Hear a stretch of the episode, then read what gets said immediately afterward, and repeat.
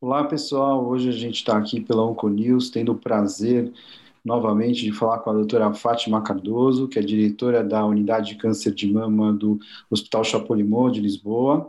Estou aqui também com meu amigo o Dr. Felipe Ades, que é oncologista clínico do Hospital Oswaldo Cruz e do Perla Baito, e eu, Silvio Gromberg, que sou mastologista do Centro de Oncologia do Hospital Israelita Albert Einstein e da BP Mirante.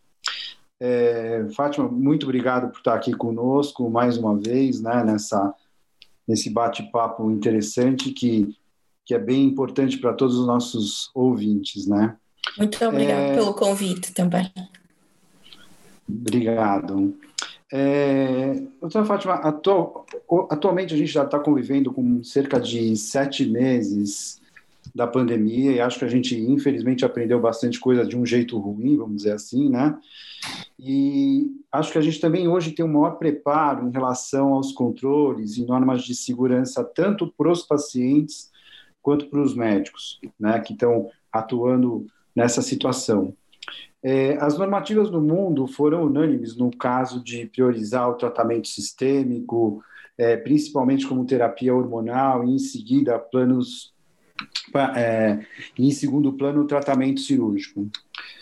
Porém, hoje, a gente tem algumas publicações que ficam mais claras, por exemplo, que o, o, o atraso no tratamento teve um comprometimento na, na, na mortalidade. A gente tem uma meta-análise anglo-canadense publicada na, na BMJ, que mostrou que esse atraso no tratamento, né, eles sistematizaram por períodos de quatro semanas, e tanto o tratamento local como o sistêmico do câncer em geral, né, e em relação ao câncer de mama, eles deram que piorava em cerca de 8%, aumentava a chance de morte por câncer de mama a cada quatro semanas de atraso ao tratamento, né? Então, com esses dados, eu gostaria que a senhora falasse um pouco é, de como está é, a atuação de vocês frente a essa segunda onda que vocês estão vivendo em Portugal, como vocês sentiram em termos oncológicos, especificamente para o câncer de mama, que é, a nossa, é o nosso dia a dia, as consequências dessa pandemia. Como vocês estão lidando com isso? É, eu acho que nós aprendemos algumas lições na primeira vaga, mas outras, infelizmente, penso que não, não, não se aprenderam, uh, tanto por quem decide, como também às vezes por quem está na, na prática clínica. O que é que eu, eu, quero dizer com isso? Esta segunda vaga está a ser mais difícil, não só porque eh, aqui em Portugal os números estão muito piores do que alguma vez foram uh, durante a primeira vaga, tanto em número de casos como em taxa de mortalidade, mas, mas também porque o tempo que nós já estamos a viver, a duração desta pandemia, não nos permite ter as mesmas atitudes que eventualmente podíamos ter no início da pandemia. O que eu quero dizer com isto? No início da pandemia, sem saber quanto tempo iríamos estar naquela situação, eh, poder-se-ia pensar em adiar algumas coisas, mas hoje, já passando quase, quase nove meses de, de, de estarmos a viver a pandemia, não é não é correto, nem se pode fazer, nem eticamente, nem cientificamente, se pode continuar a adiar as, uh, o tratamento, seja ele qual for, dos doentes oncológicos. Aquilo que eu acho que é a principal mensagem que nós quisemos passar quando começamos a falar sobre isto na primeira vaga é ainda mais premente agora para esta segunda vaga, que é a taxa de mortalidade do cancro, nomeadamente o cancro da mama, é muito mais alta que a taxa de mortalidade do Covid, da Covid-19. Então, apesar de todos nós termos estarmos apreensivos e temos receio desta infecção pelo SARS-CoV-2, não podemos esquecer que deixar por diagnosticar ou deixar por tratar corretamente uh, um cancro da mama, a taxa de mortalidade é muitíssimo mais elevada. Aquilo que nós estamos a ver agora aumento da percentagem de casos uh, muito mais avançados ao diagnóstico do que, uh, por exemplo, o ano passado. É? E isto não é, é, aconteceu, por exemplo, doentes começaram com sintomas no início do ano, que tinham consulta marcada para volta de março, abril, com o seu médico de família ou, ou em algum hospital, foi adiado e só conseguiram fazer exames depois do verão. O que quer dizer que agora temos muito mais T3, muito mais N1 e N2, e, e, claro está, isso está associado e vai se refletir na mortalidade nos próximos anos que, que, que vêm. Por outro lado, eh, eh, eh, se podíamos adiar algumas coisas no início da pandemia, pensando que se calhar iriam ser seis meses ou, ou algo assim parecido, agora sem fim à vista, uh, e já com nove meses por trás de nós, nós agora estamos a tentar fazer tudo o mais normal, se podemos chamar assim, uh, possível, o mais normal possível. E as únicas coisas que estamos a adiar é mesmo uh, aquilo que não seja relativo ao tratamento oncológico, por exemplo, cirurgias profiláticas, por exemplo, finalizações de reconstrução, porque tudo o resto nós, nós uh, estamos a tentar fazer do mais dentro das, do, do, do, tempo ideal possível. Podemos depois uh, ir ao pormenor de, disto. É, Felipe, você quer falar uma coisa ou posso perguntar? Sim, eu queria, eu queria também colocar alguma questão a respeito disso. É, acho que foi bem colocado essa questão de, de o, o aumento da mortalidade por câncer, que se acompanha pelo aumento da mortalidade também pelo Covid, que é o conceito da sindemia, né? É, um, um, vírus que causa uma morte, é, um número grande de pessoas por conta da, da, infecção, obviamente, mas também por saturar o sistema de saúde e, e você não conseguir trabalhar adequadamente é, os outros pacientes. Aqui no, no começo a gente teve basicamente o mesmo, a gente foi mimetizando, né, copiando o que foi feito na Europa de maneiras melhores ou piores, mas tentando evitar os tratamentos no momento inicial, tirar os pacientes do hospital.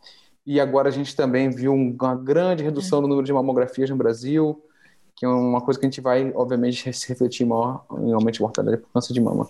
Agora, uma coisa que foi feita aqui, e eu queria saber a sua opinião a respeito disso, é que a gente mudou um pouco as estratégias das pacientes que já eram tratadas por exemplo, as pacientes com câncer luminal. Muitas das vezes a gente optaria, num primeiro momento, por fazer uma cirurgia, quando a gente achasse que esse câncer era uma doença mais indolente, e fez muito neoadjuvância com hormonoterapia.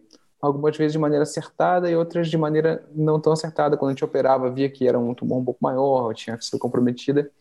É, como que foi feito esse, esse, essa abordagem especificamente para essas pacientes com doença indolente em Portugal? Vocês também tentaram fazer um pouco de neoadjuvância com hormônio, isso não é uma coisa muito corriqueira na nossa prática aqui no Brasil.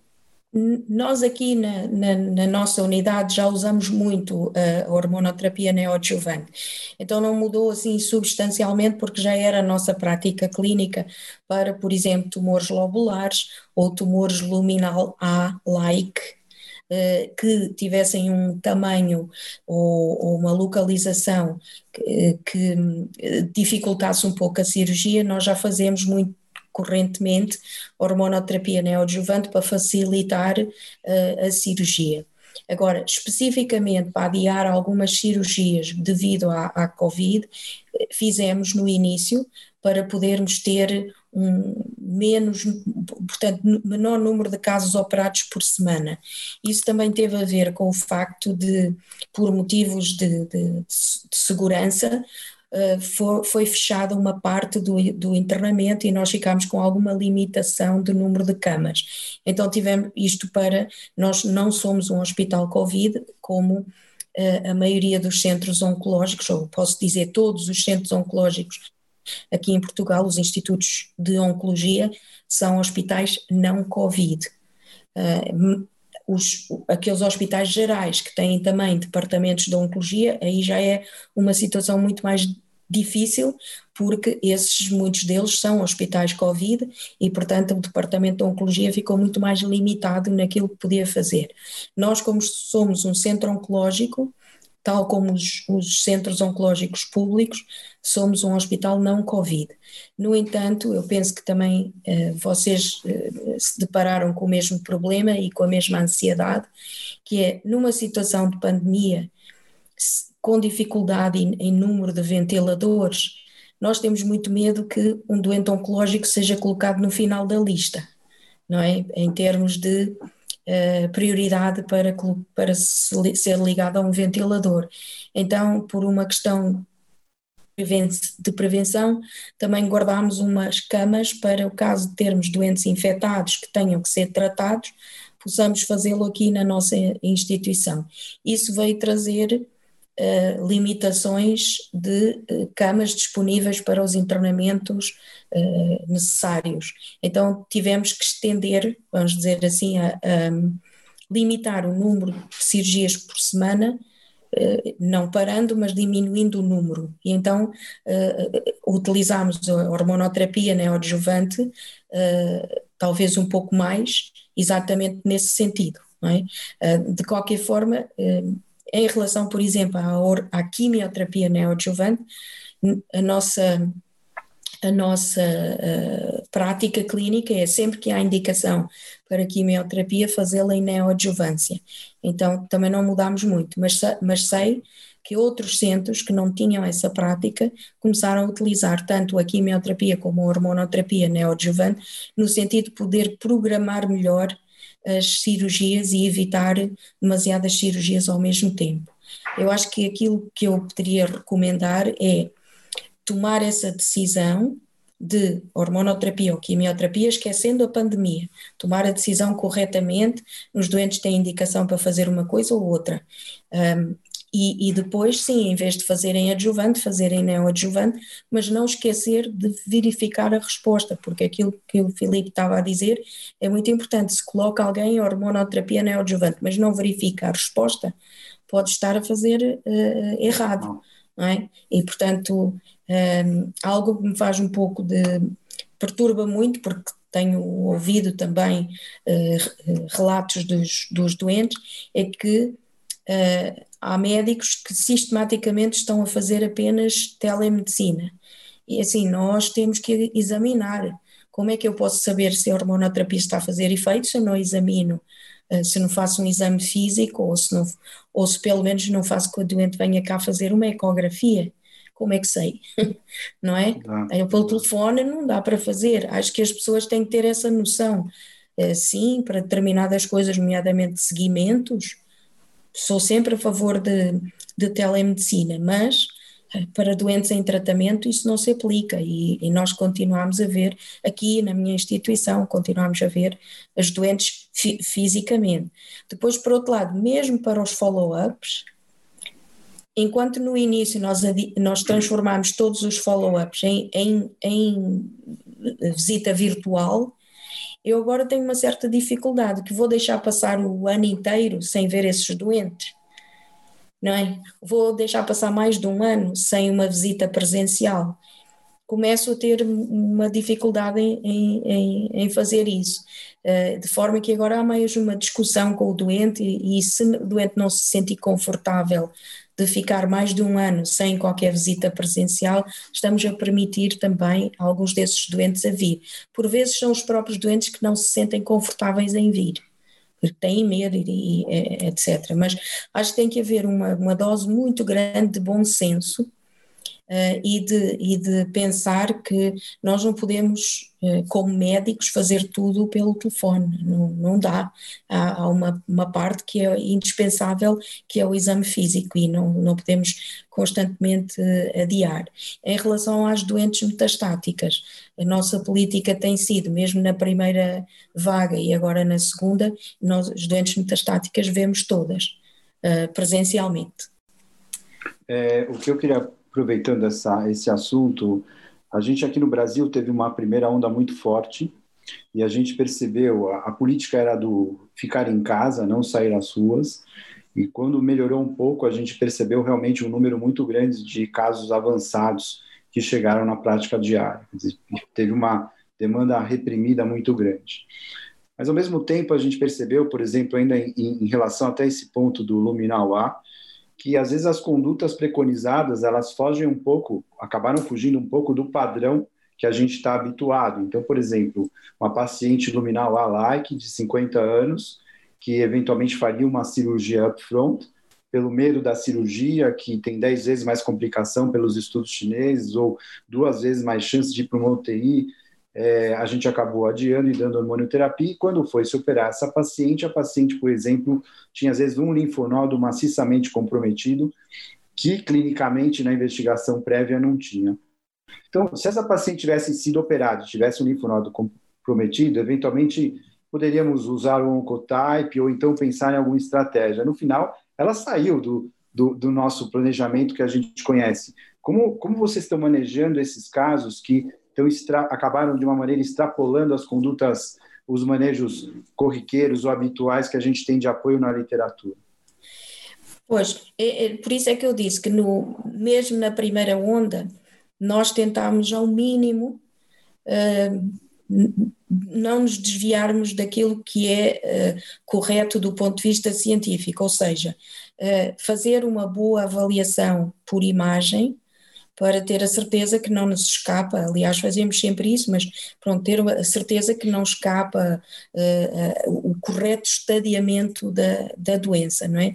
E por outro lado, mesmo que tenhamos uma opção de começar na neoadjuvância, depois ter o cuidado de verificar, seja por exame físico ou por eh, ecografia, a resposta a esse tratamento para poder decidir se a determinado momento, não são muitas, os doentes que têm, por exemplo, eh, progressão da doença eh, quando estão sobre a hormonoterapia neoadjuvante, não são muitos, mas se acontecer, para se poder ir imediatamente para a cirurgia, dando prioridade uh, a, essa, a essa doente. Portanto, aquilo que eu posso uh, sugerir é, é, de, não, de, de, não baixar a guarda, continuar a verificar tudo muito corretamente para não nos escapar uh, nenhuma situação grave, porque acho que é mais fácil. Andamos todos muito mais cansados, toda a equipa, porque aquilo que notamos, penso que vocês notam também, é para se produzir o mesmo tem que se trabalhar duas a três vezes mais do que se trabalhava, porque tudo demora mais tempo, há desinfecção entre cada doente, há, há toda uma série de cuidados que tem que se fazer que faz com que a prática clínica eh, demore mais tempo do que costumava demorar. Então, uh, todos nós andamos cansados e, e, é mais fácil cometer erros se andarmos cansados. Então, é, é, é sobretudo isso, é ter uh, aquilo que se chama uh, Standard Operation Procedures, seguir as nossas guidelines, as nossas recomendações, com, sempre discutir na reunião multidisciplinar e, e, um, e, ter uma interajuda muito grande entre pessoal médico e pessoal de enfermagem, exatamente para não nos escapar nada que pelo cansaço pudesse possa estar possa possamos cometer algum erro por, causa, por, por devido ao cansaço. Entendi. Felipe? É, isso, essa questão é importante. Eu, eu, ia perguntar justamente sobre isso. Como que os hospitais se organizaram, né? A gente sabe que a gente teve um grande número de infecções entre os, os profissionais da área de saúde. A gente tem hospitais aqui no Brasil que mais da metade dos profissionais foram infectados. Eu tive colegas pessoalmente que ficaram em UTI pronados vários dias. É, como que vocês organizaram as equipes dentro, assistenciais dentro do, do, hospital? Houve uma divisão em equipes? Como é que era feito os horários de descanso? almoço? Como funcionou isso? Então, na, como disse, é mais fácil num hospital que não é Covid, como o nosso, do que foi nos hospitais Covid.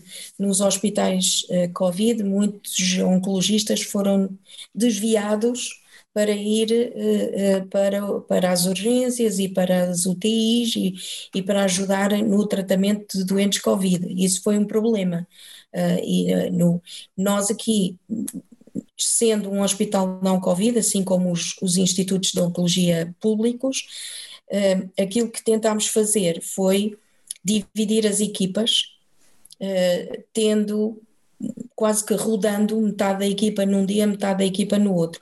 Nem sempre foi possível uh, fazer isso e, por exemplo, agora neste momento não está a ser possível, porque, como disse, estamos a tentar manter a atividade o mais normal possível dentro desta segunda vaga porque não podemos continuar a adiar, a adiar, a adiar. É? Mas na primeira vaga um, tentámos dividir, sobretudo as equipas cirúrgicas, fazer duas equipas uh, espelho, uh, em que uma está num dia e outra está no outro. Uh, precisamente porque se houver algum problema e alguém ficar infectado, não ser a equipa toda a equipa cirúrgica toda que fica, que fica infectada.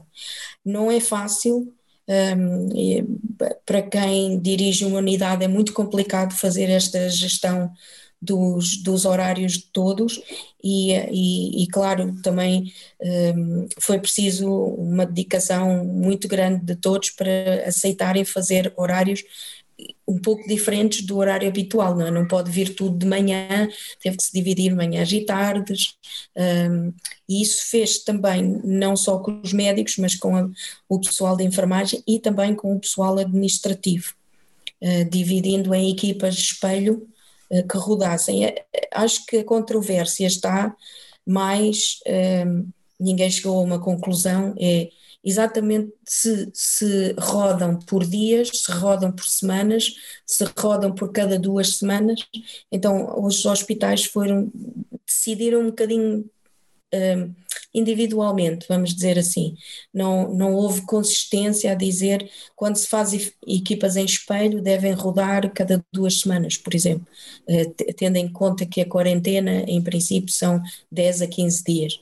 Aí eu acho que, que pelo menos da nossa parte, nós sentimos um pouco uh, falta de uh, orientação da, da parte do Ministério da Saúde e da parte da, da Direção-Geral de Saúde, de uma forma, dizendo então o que é que era melhor fazer. Apesar de que eu também não gosto de criticar, porque acho que para, para os nossos colegas nessas posições também não foi fácil porque ninguém sabia, não é?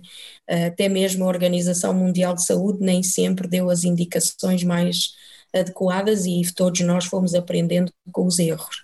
É que é, aquilo que posso sugerir para esta segunda vaga, mais uma vez, é uh, dependendo da quantidade de trabalho que estão a tentar manter uh, e dentro do possível, tentar organizar em equipas, uh, rodando, por exemplo, neste momento eu não consigo rodar as equipas de 15 em 15 dias, não tenho uh, capacidade para fazer, mas posso permitir eh, um, que algumas pessoas possam fazer alguma parte do trabalho em teletrabalho, outra parte do trabalho presencialmente e, e tentar dividir as equipas dessa forma.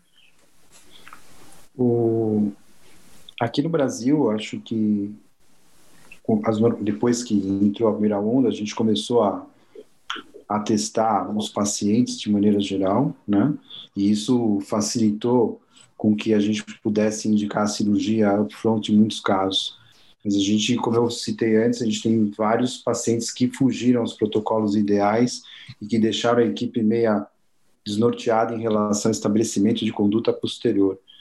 A senhora, no seu serviço, tem um percentual desse, tem uma ideia desse número de casos que acabaram tendo que ser uma situação adaptativa ou fora um pouco do tratamento convencional para poder ajudar os pacientes? Tem uma ideia como foi? Aqui, aqui na nossa instituição, particularmente, nós tivemos muito poucos desses casos. Estamos a ter alguns casos agora, mais do que na primeira vaga, de pessoas que têm que são infectadas durante o tratamento e que demoram muito tempo a negativar. Por exemplo, tivemos uma doente que se infectou no final da quimioterapia e nós paramos a quimioterapia, sobretudo quimioterapia que seja imunossupressora, eh, para já a nossa atitude tem sido suspender, deixar eh, negativar, resolver o problema da infecção e, e só depois recomeçar. O que aconteceu nessa senhora, ela demorou muito tempo, mais, mais do que um mês, a ficar negativa. Então aí levantam-se outros problemas que é o que fazemos, não é? Eh, quanto tempo se pode esperar entre dois ciclos de quimioterapia e mantendo a eficácia da quimioterapia? Houve outra senhora que tinha acabado quimioterapia neoadjuvante, devia ser operada, e demorou seis semanas a negativar. Então a cirurgia já estava em seis semanas e a cirurgia não podia ter sido feita. Então acabámos por operar a doente positiva. Uh, isso houve uma, uma disponibilidade muito grande, veio uma equipa ao sábado, uh, numa, numa sala de operações dedicada.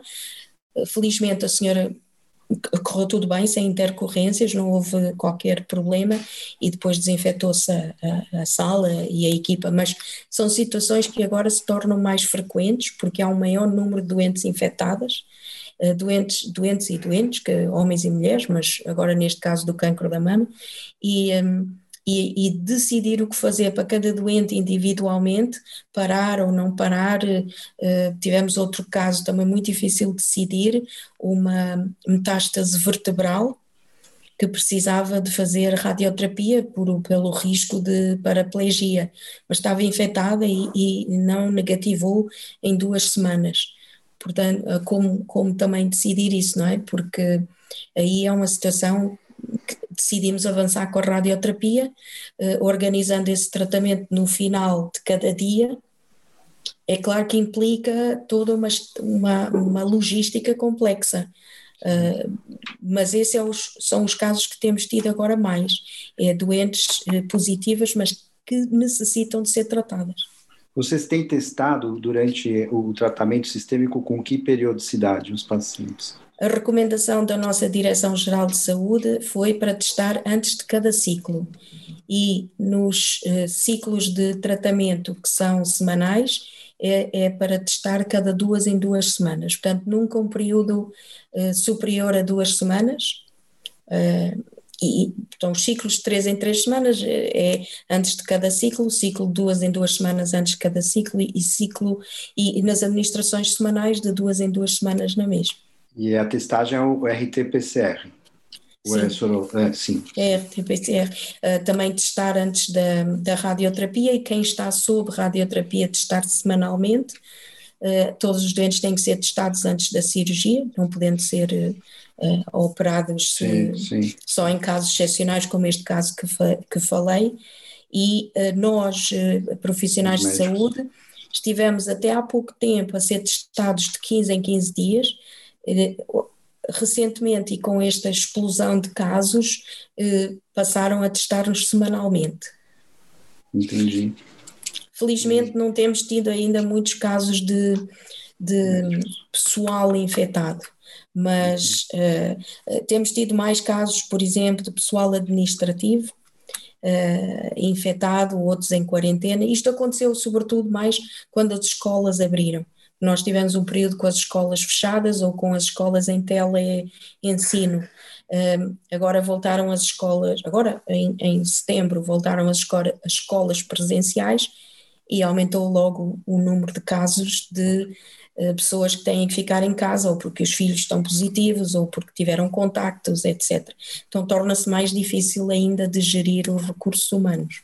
Mas acho que a mensagem que nós podemos passar uh, eh, sobretudo, é, é, tendo em conta todas as limitações que já conversámos, mas lembrar sempre que a taxa de mortalidade do cancro da mama é muito superior à taxa de mortalidade da Covid-19. Então, dentro de, das possibilidades, é manter o tratamento e o, o mais normal possível, sobretudo em uh, doentes com cancro precoce, que são potencialmente curáveis, não é? Não, não mudar. Para os doentes com cancro avançado, Uh, isso é algo que nós também já conversamos muitas vezes. Uh, uh, aquilo que nós pedimos que façam sempre ainda tem mais senso de se fazer durante a pandemia, ou seja, utilizar hormonoterapia sempre que adequado, utilizar quimioterapia oral sempre que, que apropriado e for e houver essa, essa disponibilidade, evitar um, agentes demasiado imunossupressores Uh, por exemplo, o que fazer durante os inibidores das ciclinas ninguém sabe, mas como uh, são medicamentos que aumentam a sobrevida de uma forma importante, nós temos mantido a administração uh, dos inibidores das ciclinas.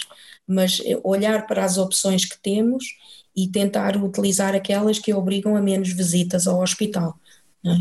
Entendi. Quer dizer, propaganda para os pacientes de vocês dizendo para irem procurar os médicos, vocês estão fazendo, insistindo com isso? Sim, mesmo na, no, utilizando os mídia, uh, avi, uh, avisando a população em geral que se tiver sintomas é para ir procurar ajuda, não é para ficar em casa à espera que a pandemia passe. Mas não sei se vocês têm esse problema, nós temos tido o problema que os doentes não têm conseguido aceder aos seus médicos de família, os médicos de clínica geral, porque esses médicos ou deixaram de, só estão a fazer teletrabalho ou foram desviados para a, a, o controle da pandemia. Então, muitos doentes queixam-se que não sabem onde ir para, para, com as suas queixas, não é? É, isso, isso tem sido uma situação muito difícil de gerir no país. Sim. Uma questão final sobre a organização. É, a gente sabe que o, o, as pacientes com câncer de mama são um grupo muito heterogêneo de acordo com o risco de infecção. Né? Pacientes com câncer de mama inicial teriam um risco menor, porque elas não estão sob imunossupressão, mas você tem pacientes de câncer de mama metastática, que a gente sabe que tem um risco 5 a 10 vezes maior de pegar uma forma grave, pós-operatório. É, do ponto de vista prático, quando a gente vai organizar as consultas, vocês têm feito é, a separação entre esses, essas populações de pacientes? Um dia vai ser só pós-operatório, um dia vai ser só paciente não, metastática? Não conseguimos, não temos recurso para fazer isso, não, não dá. Uh, o que, aquilo que temos tido é, é uh, não entram acompanhantes, as doentes vêm sozinhas, fazemos uma exceção, abrimos uma exceção nas primeiras consultas porque é necessário que como sabem, não é? As doentes não ouvem bem tudo aquilo que nós dizemos numa primeira consulta, é demasiada informação. Então deixamos vir um acompanhante nas primeiras consultas para ajudar a assimilar uh, a informação toda, mas nas restantes consultas têm que vir sozinhas. Também não há visitas aos doentes internados, o que levanta um problema grave de, dos doentes em, em, cuidados paliativos, é terrível, é uma situação terrível não poder ter a família ao pé uh, quando se está internado em cuidados paliativos no meio da pandemia, mas dentro dos, do, do que é possível, uh, os doentes entram todas com, com máscara, desinfecção, faz-se um screening prévio na véspera para sintomas, quem tem sintomas sugestivos não vem, e, é, e, e desinfeta-se continuamente as salas de espera. Eh, assim como se desinfeta eh, os gabinetes entre cada doente, não é? É assim que se tem, tem se tentado limitar através dessas medidas. Bom, doutora Fátima, acho que o nosso tempo já está bem extenso. É, queria agradecer mais uma vez a senhora pela amável doação do seu tempo, né, e ajudar aqui a gente com, com a experiência de vocês, é fundamental isso para os nossos médicos, uma vez que vocês estão na nossa frente aí em relação à pandemia, em relação a essa dificuldade toda. Agradeço muito sua presença, sua contribuição, muito obrigado, espero vê-la novamente se precisarmos. E Felipe, obrigado também, se quiser falar alguma coisa. Felipe? Eu só agradeço a oportunidade, acho que a gente aprendeu muito e é através dessa dessa troca de informações que a gente avança e possivelmente é, mitiga os efeitos da pandemia, né? Aprendendo com quem está vivendo a pandemia alguns meses na nossa frente, a gente pode, a gente se for é, ágil o suficiente, a gente pode se organizar e, e, reduzir os efeitos desse problema aqui. Então, muito obrigado aí por Nada. novamente por toda esse essa informação que você conseguiu passar para a gente em 30 minutos. Doutora Fátima, corra tudo bem. Muito obrigada e que, e que corra tudo bem aí também e que se organizem. obrigado, viu? Muito obrigado. De nada. Bom dia.